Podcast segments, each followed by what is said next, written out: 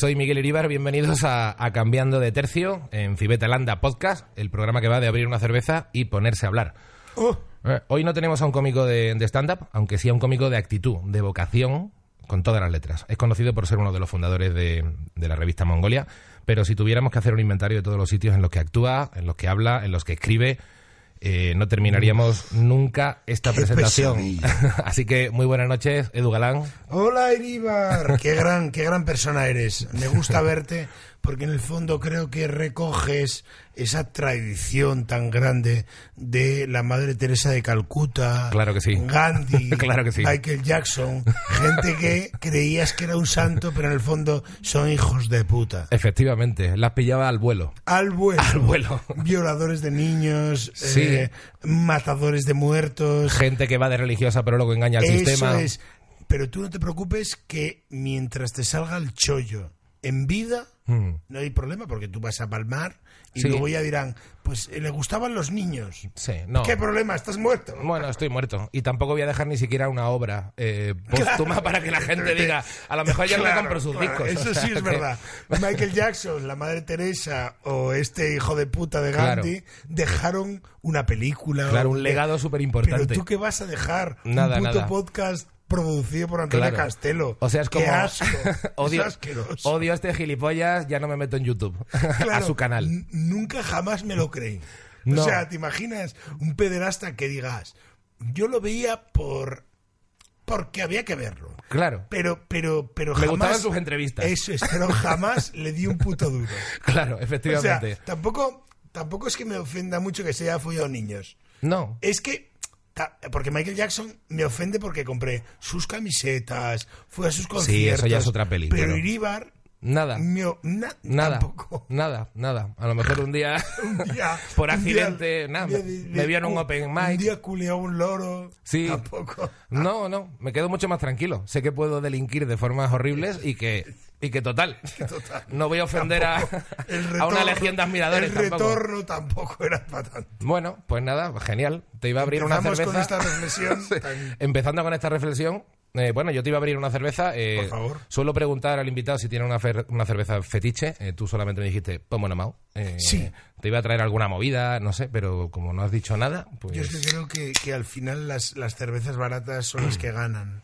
Es decir, yo creo que, que las cervezas y lo barato eh, gana, ¿no? En el sentido de que, de que ¿para qué necesitas más? Es decir, eh, que, no, que no sea tan barato que sepa mal, Ya.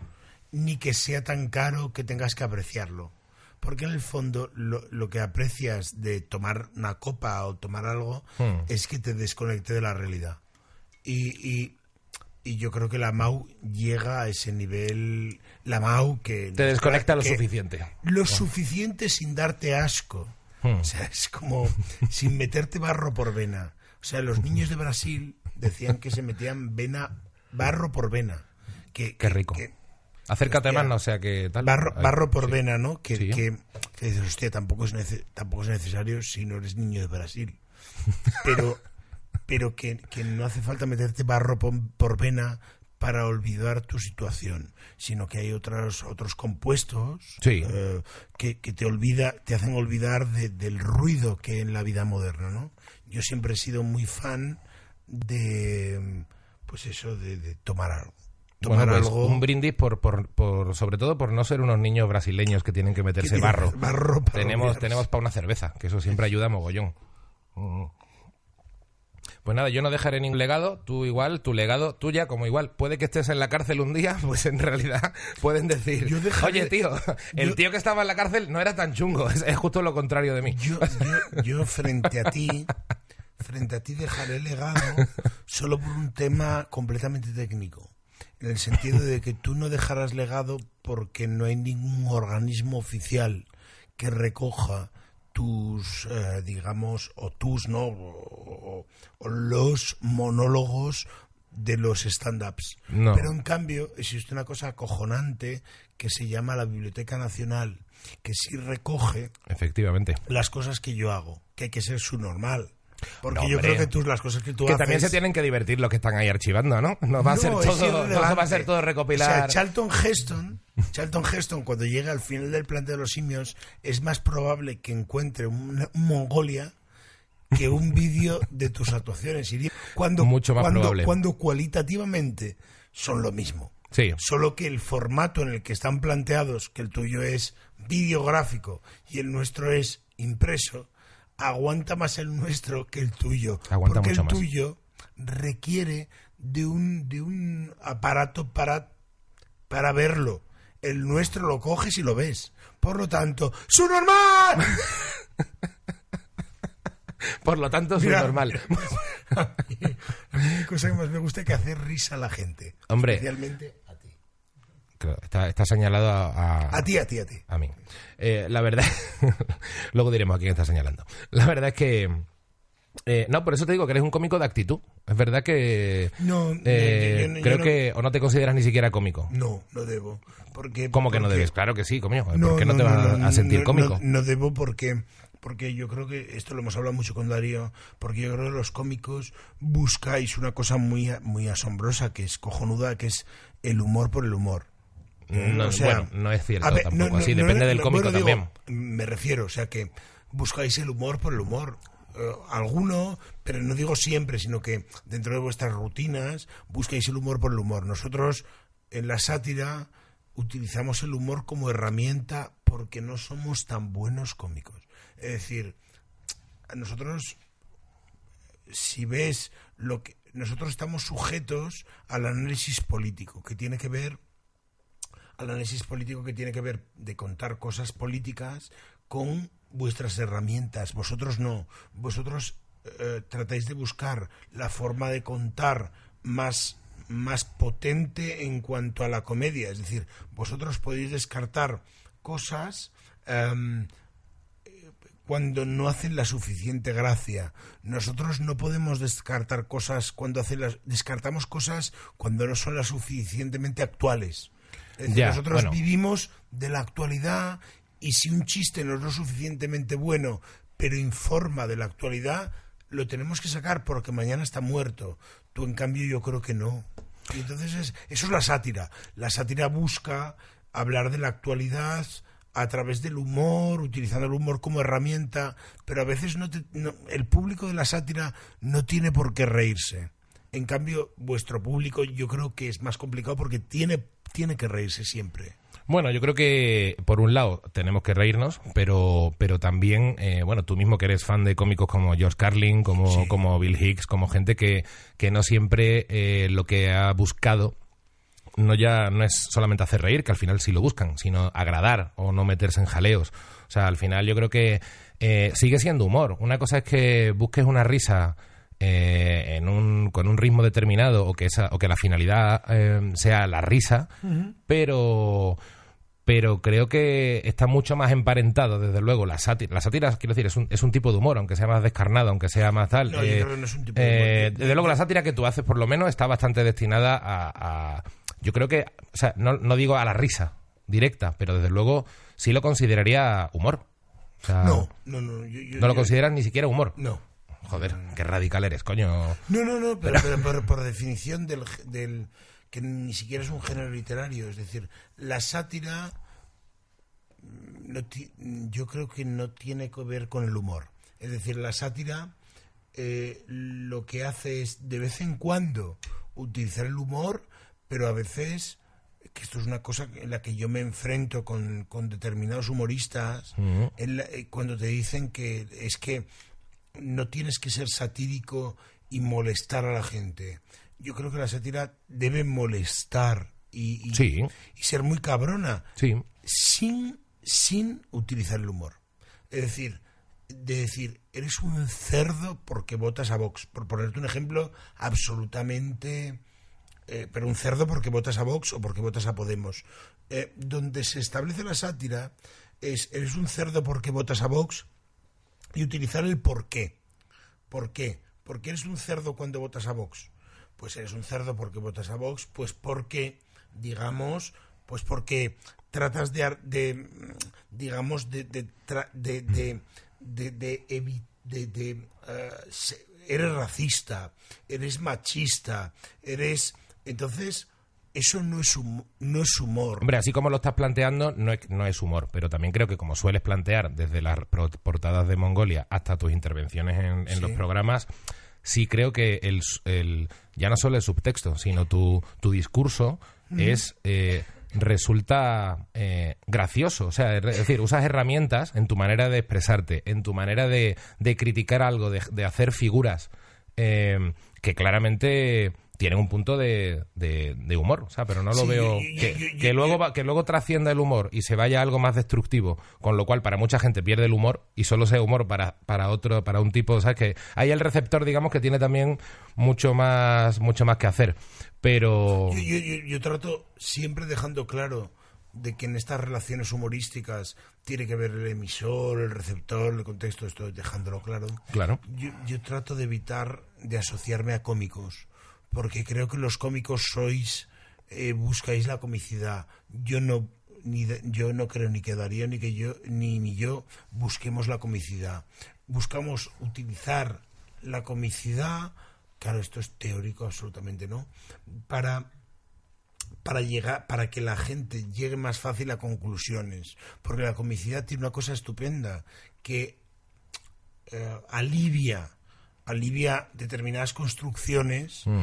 eh, que si las si las planteases de forma completamente seria em, la la- la el público llegaría más tarde llegaría siempre pero llegaría más tarde y en una sociedad como la que vivimos actualmente que pide mensajes claros Mm. eh, el, el humor ayuda a determinados mensajes como son los de la sátira a que el público los, los- bueno, pues los compre más rápidamente. De hecho, ese es un grave problema. Es decir, que esto es lo que siempre hemos hablado del blanqueamiento. Es decir, hasta qué punto el humor, por mucho que yo diga, Abascal, qué subnormal es, Mm. que lleva un, un casco del tercio de Flandes y se vende para la reconquista tal, ¿no? ¿Hasta qué punto lo colocamos? Le damos una plataforma de blanqueamiento a través del humor. Bueno, eso Y- puede pasar también, claro. Coño, si pasa. Claro. O Trump, le llamamos loco con pelo tal y de pronto gana las elecciones. Sí, es uno de los Porque grandes problemas, ¿no? Re- tontito, reírse mucho del tontito. Sí, sí. Como cuando salía pronto- Jesús pronto- Gil, Berlusconi, todo el mundo se ría claro, mucho de, ellos. Y, y de pronto, el tontito, que no es tontito. No, tontito no uti- tiene un pelo. Utilizan eh, que se están riendo de nosotros para ganar. Es todo un quilombo horrible. Joder, pero a, mí me gusta más entonces ser cómico como tú. Tampoco quiero ser cómico yo. No, pero, pero es que Me vosotros... mola no estar buscando la risa también, me mola, me mola también ese rollo. Mola más. No, es que vosotros, yo creo que nosotros tenemos más que ver con el columnismo que con la comedia.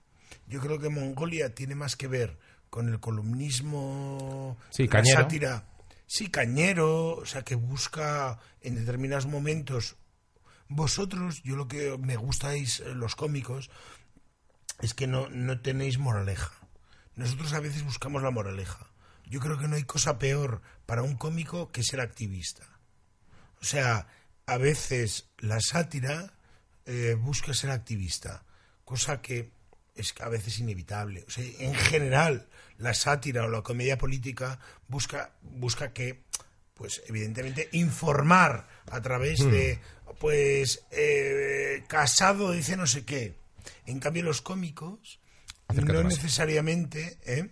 No, los cómicos no necesariamente No, buscan claro. tener una, una moraleja, moraleja Bueno. no en el sentido moral, sino de que llegue a una conclusión. Es decir, em, si tratas mal a alguien te pasa esto. En cambio, la sátira trata siempre o intenta siempre de buscar una moraleja.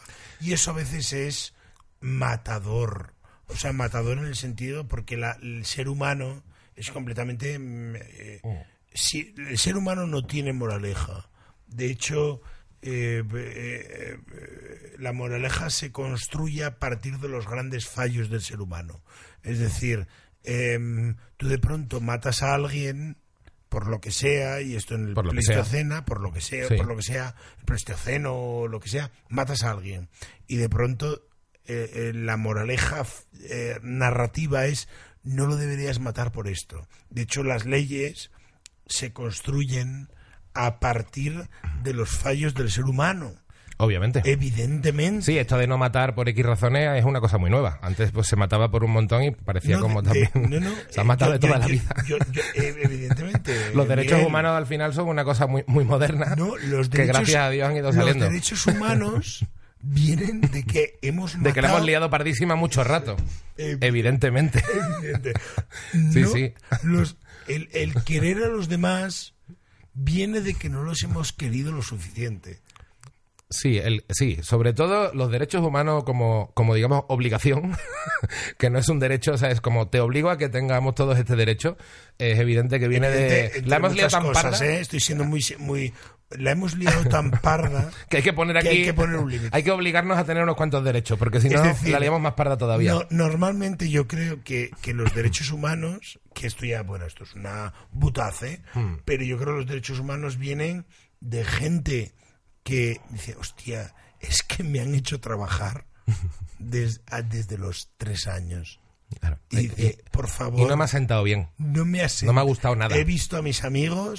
Y tampoco le ha sentado bien. No nos ha sentado bien. A ninguno de nosotros. Normalmente el 8M, el 8M, el feminismo y tal, viene de que hay ya un momento de hastío. Obvio. Pero cuando digo hastío es ya de basta ya, de mujeres que, que, esto es acojonante y que, y que mm, desafía la idea de empatía del ser humano. De mujeres que lo han sufrido ya a tal nivel que han dicho basta ya. Y de otras mujeres que han empatizado con esas mujeres y han dicho es que ya vale. O sea, basta y hemos tardado Y lo que queda, y lo que y queda. lo que nos queda. Sí, que todavía no se ha arreglado. Claro, estamos hablando de dos hombres y lo que nos No, no, queda no se ha arreglado en absoluto todavía. Claro, claro, claro. Sí, pero es verdad que, que, bueno, es, es probable que tanto, tanto un tipo de cómico como otro tenga bastante presente el desastre que es el ser humano y a partir de ahí intenta un- como refugio reírse de, de las cosas que nos joden, ¿no? Sí, yo creo que tanto la sátira como la, com- digamos, eh, La comedia normal, los chavales que van, que Sí, salen allá. Yo, que- yo creo que, que deben tener claro el desastre que es el ser humano. es que es bastante lógico. Eh, hablando en, en, en, en- en grande, en el sentido del ser humano, en, en la sociedad occi- occidental y tal, porque bueno, eh, el ser humano, si lo sueltas en, en Etiopía, Mm. pues es un desastre. Eso es que es que es que el ser humano en Etiopía no puede ser otra cosa que un desastre. Lo que es acojonante es soltar al ser humano en una sociedad occidental donde eh, nace eh, comido, Mm. ¿vale? Porque tiene unos estado de bienestar. Lo, lo acojonante no es soltar al ser humano en Etiopía, en el medio del desierto, y que digas, hostia, solté a un ser humano en Etiopía y mató a su familia por comer mañana. Y esto me parece un, logro. Es decir, Ya. porque tenía que comer. Sí, pero ¿no crees también que se da demasiado por hecho? Que es que aquí ya estamos guay y entonces no hay que hacer el mal y hay que ser muy empáticos. Porque Sin es que hay gente que, que también está jodida. Sí, sin ninguna duda, yo aplaudo al señor, pues es lo que te estoy diciendo, ¿no? Que sueltas a un ser humano abstracto, ¿eh? Sí, en sí. Etiopía, sin, sin, sin nada, con otros siete seres humanos, sin nada, y quedará el tipo, pues que mate a los otros siete, ¿no? O sea, el que Sí, sea sí. más fuerte. En cambio, em, eh, yo creo que en, en Occidente, sueltas a un ser humano y, y, y, y, hostia, tiene oportunidades, porque este- existe un estado de bienestar, tal, para pensar no matar a los otros siete. O sea, por lo menos que, que haya otros que le den, pues eso, estructuras para, hostia, no matemos a los otros siete. Pero aún así, mata a los otros siete. Es que- Se corrompe. es que nos gusta mucho, nos gusta el- mucho al final. El ser humano, el ser humano eh, occidental, de clase media alta, hostia, somos súper egoístas. Somos, y en España, me cago en la puta. Hostia, hay que pensar un poco en lo demás, ¿no? Es que el ser humano es muy chungo. El otro día, bueno, tengo tenía un coche aparcado en la calle, lo he tenido en garaje hasta hace un año. Y de repente eh, lo dejé aparcado y de pronto, a los seis meses, lo tenía destrozado. Y la gente, porque le pero le pincharon dos ruedas, le rompieron Sí. un cristal, me lo rayaron. Y de pronto cuando se lo cuento a la gente me dice, hombre, claro, es que mira que dejarnos en la calle.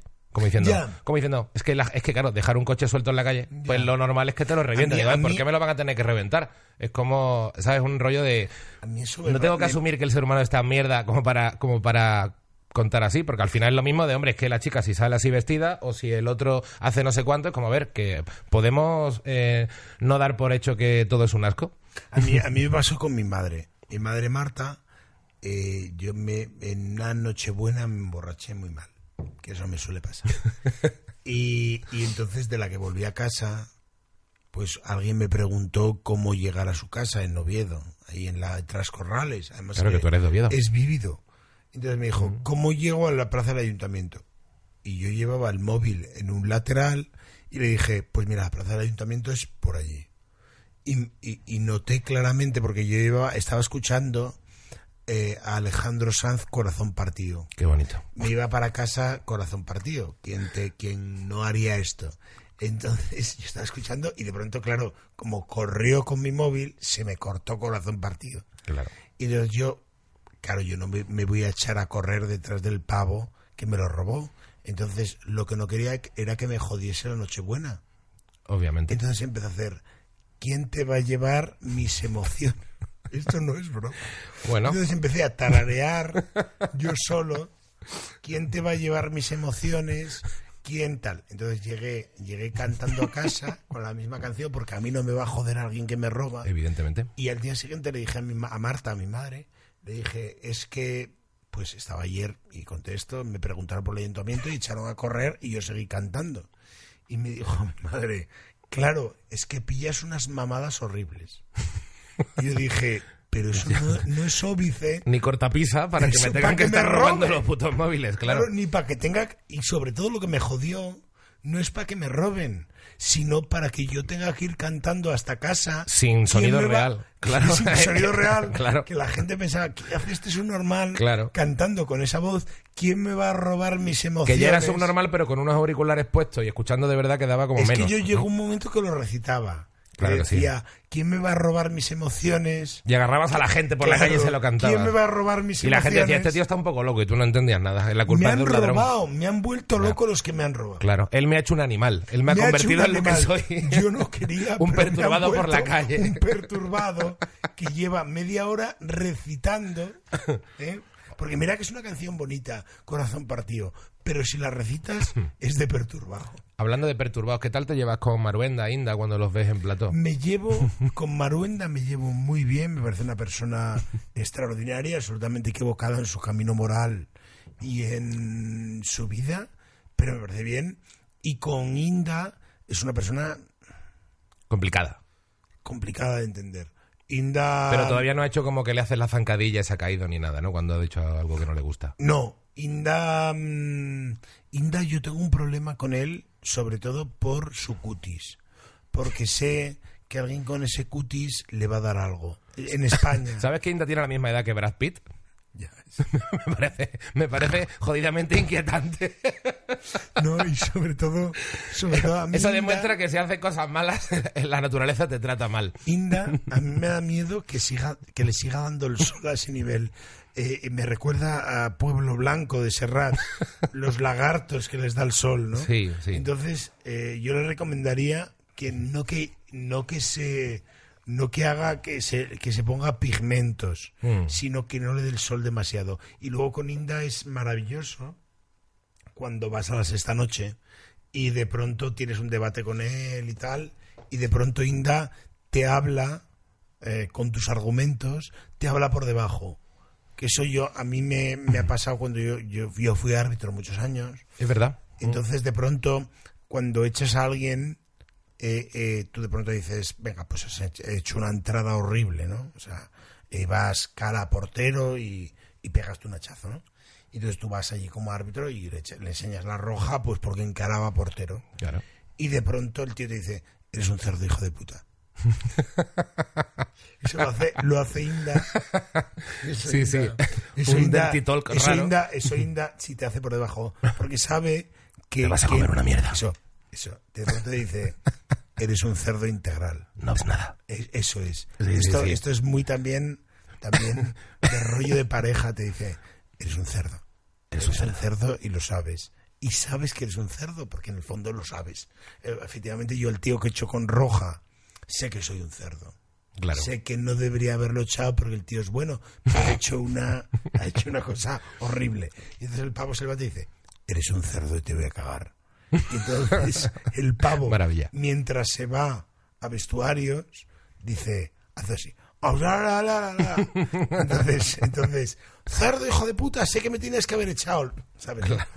Pero te echa al público encima y tienes el grave... Y Inda lo hace la sexta noche. Inda, de pronto, tú haces un chiste, tienes un segundo para intervenir, porque no eres ni Inda ni Maroinda. Entonces dices, eh, por lo que sea, eh, yo creo que esta medida de Podemos es buena, cosa que yo jamás lo haría. Pero dice, creo que y Inda sabe que tienes esa intervención y como está muteado, por debajo dice, Galán, eres un cerdo, eres un cerdo integral Maravilla. y para Maravilla. tratar de desviarte de tu discurso. Y yo como paso de él, pero por debajo oyes a Inda decir, Galán, Galán, no haces gracia ni en tu puta casa. Pero devuélvesela, hombre. no, yo creo, yo creo Tú eres un caballero, coño, al final. No, yo no soy un caballero, pero creo que, que es Hombre, más es que eso importante. se puede convertir en algo muy bizarro si os empezáis a responder en esa cadena. sobre todo porque Inda, a mí lo que me da miedo de Inda es lo de, lo de Serrat, ¿no? Que creo que se va a escamar. O sea, Inda va a llegar un momento que de tanto tomar el sol en Mallorca, porque él trabajaba en Mallorca en el mundo, eh, va a llegar a escamarse. Entonces va a llegar un momento que, que, que, la gente coleccione sus escamas de piel. Claro, O sea, va a ser como la- el tío este de Juego de Tronos, ¿no? Que pilla el, el ayudante de Calesi, ¿no? Que pilla una movida por Que llega un momento que tengo la escama cara de piedra. 130 Que cara de piedra igual ya va teniendo, con Eh, perdón. Pero bueno, yo, Pero no tienes camas de yo, momento. yo- yo recomiendo, sobre todo, ¿eh? argumentar, plantear las cosas, eh, porque es que el juego que se está estableciendo tanto en, eh, no en el humor, que yo creo que es propio del humor, ni, ni de la sátira, pero, pero el, el, el juego que se está planteando en, en, eh, en la, en la tertulia política es más propio de la sátira y del humor que de la tertulia política donde deberías plantear argumentos. Bueno, Bueno, eh, se ha acabado, eh, eh, se ha acabado. La, inteligencia, la inteligencia desaparece por su ausencia. Bueno, creo que ya te ha escuchado bastante hablar tu chica. Eh, aquí tenemos a, a Marta Flitch, que han venido juntos. Y creo que igual quiere decir algo. Pega Sí. bien la... Pega bien la... Sí, sí, sí, sí. No, quiero decir algo. Es que me ha parecido, o sea, de todo lo que habéis dicho, que no sabía si habías entrevistado a, a Edu Alan o a Nietzsche, ¿sabes?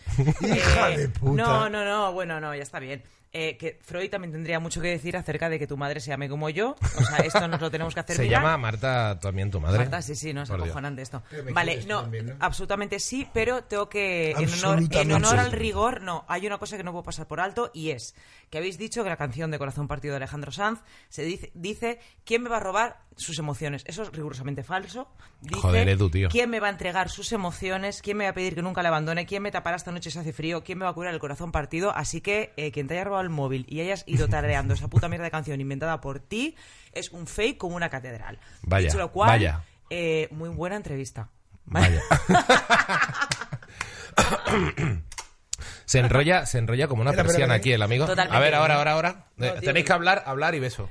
Eh, ¡Ay! Ay. ¡Qué alegría! No me enrollo como una persiana. Sí, sí, no, te- no me ha dado tiempo ni preguntarte eh, una pregunta que, que siempre hago, que luego Sí. te la haré a ti, de hecho, Vale. porque bueno, eh, han venido los dos, pero realmente voy a entrevistar primero a Edu y luego voy a entrevistar a Marta. Pero que, bueno, aquí como no pueden estar un rato sin estar juntos, coño, que se hacéis, pues, Ya, tío, pues es que de es un repente, coñazo, de verdad. pues un besito. Y así es ¿Sabes verdad que no estáis el uno el- eh, esperando al otro en un sofá, que quieras que no es más aburrido. ¿Pero cuál es la pregunta? La pregunta era, dos preguntas. Tú que eres un ambientado, y ambientado es esa persona que cuando la realidad le dice que pare, él sigue. Sí. sí que está ambientado, tío, ¿Verdad? te contesto yo. A mí, a mí yo, creo, yo creo, siempre he sido muy fan de La no lacra, parar. tío, los La ambientados. lacra. Marta, Marta... eh, Pero los ambientados son los que hacen avanzar el mundo Sin también. ninguna duda. Eso es así. Marta, Marta siempre me ha dicho, tanto en mis adicciones como en mis intentos, que pare. Que pare porque no hace falta, no hace falta ir tan allá. No hace falta, no hace falta, para. Para un poco, para un poco. A mí, en general, Para, tanto, en Mongolia como en la vida me han dicho, para, Y no, para, no estamos, hace falta, está- para. estamos, Y- estamos pensando que es sordo, ¿vale? Es lo único... Puede ser. Sí, igual Puede es un ser poco el que, rollo, que sí. a lo mejor tiene una movida. Sí, pero, pero yo es que nunca me ha gustado parar. Yo creo que, que en determinados momentos tienes una visión. El, el- el- hoy por la mañana está una presentación de Arturo Pérez Reverte. Y Arturo, Ay, joder, me he quedado con ganas de hablar de Pérez Reverte también. no, no, bueno. no. Pérez Reverte hoy por la mañana presentaba, bueno, hoy mm, cuando sea, Hmm. hoy, hoy presentaba el libro de una historia de España. Y llegó una señora y le dijo, levantó la mano y dijo, bueno, yo soy muy admiradora suya, soy periodista y tal, en una rueda de prensa. Le dice, yo a mis hijos les he educado con sus columnas, Pérez Reverte, y con los vídeos, esto no es broma, ¿eh? Y con los vídeos de José Mota. claro que Eso sí. no es broma. Y dijo, dijo, bueno, usted para el futuro, ¿qué me recomendaría? Y dijo, y dijo Pérez Reverte, dijo, no me pregunte, siguiente. La echó. Ostras. La echó a tomar por saco. La echó, dijo, dijo, Joder. si usted tiene, si usted tiene mis columnas y a José Mota como educación de sus hijos, siguiente. No quiero saber nada de No usted. quiero saber. No, no, siguiente. Así. Ni de nadie. No le doy ni una explicación. La están esperando en la López Ibor, señora. Venga, hashtag suerte, un abrazo. Eso es, es usted la señora Dios que mío. apuñaló al doctor de la... No, no, perdón, perdón. La madre que lo parió. Dios mío, Dios mío, Marta, lo que hay que aguantar. No, no, dímelo a mí. Roditina, Marta me aguanta. La verdad es que esto, yo creo que no hay cosa peor que... mm, por ¿Cómo nuestra- conocisteis? La verdad es que esto nunca podéis decirlo. Pues sí, mira, Así para despedir la entrevista, por puro podéis accidente, pero esto. accidente que creo que se hubiera podido producir en cualquier momento. Si esto de esto iba a ser así, en un momento X, en espacio-tiempo coincidió ahí y tal. Yo estaba con un colega, con Mario, que es actor, está en la De la casa de Rosa. papel, Mario de la Rosa en la casa de papel está trabajando ahora, y, eh, y entonces quedamos para ir a un bar al que siempre íbamos, que se llama El Agrado. Sí, claro. Eh, claro, lo conoces. Y Sí. entonces, eh, bueno, simultáneamente había quedado Edu con unos amigos que al mismo tiempo yo conocía también. Entonces, Edu llega más tarde, habían quedado primero sus amigos. Y entonces esos amigos me dicen, oye, pues sentaros con nosotros y tal. Y nos sentamos, Edu aparece. Y entonces casualmente mi hermana había ido a un monólogo de Mauro Muñoz. Sí. Eh, y entonces eh, mi hermana me había hablado de Edu. Y al parecer Edu, no sé si se acuerda de esto, le dijo a mi hermana que me conocía. Edu iba cantando mucho. Corazón Partido, pero de Exacto, repente, iba, bueno. ¿quién me va a robar? ¿Quién me va a robar? Ahí en su RQR. y, mm, y entonces, eh, cuando llegó, yo quise ser muy amable. Y le dije, ah, pues mi hermana te conoció ayer y tal. Oye, pues tenía ganas de conocerte. A ver, tampoco tenía tantas, pero me pareció una forma muy educada de empezar una conversación. Claro. Y, y bueno, esa noche salimos por ahí y tal, nos vimos un montón de gente, creo que est- estábamos todos por ahí.